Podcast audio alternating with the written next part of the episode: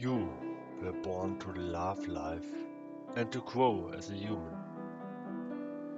Do not let the doubts take your power, but use your power to take away the reasons of your doubts.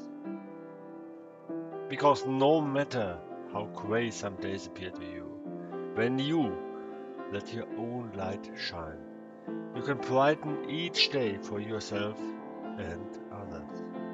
Therefore, believe in all that is important for you in your life, and most of all, believe in you.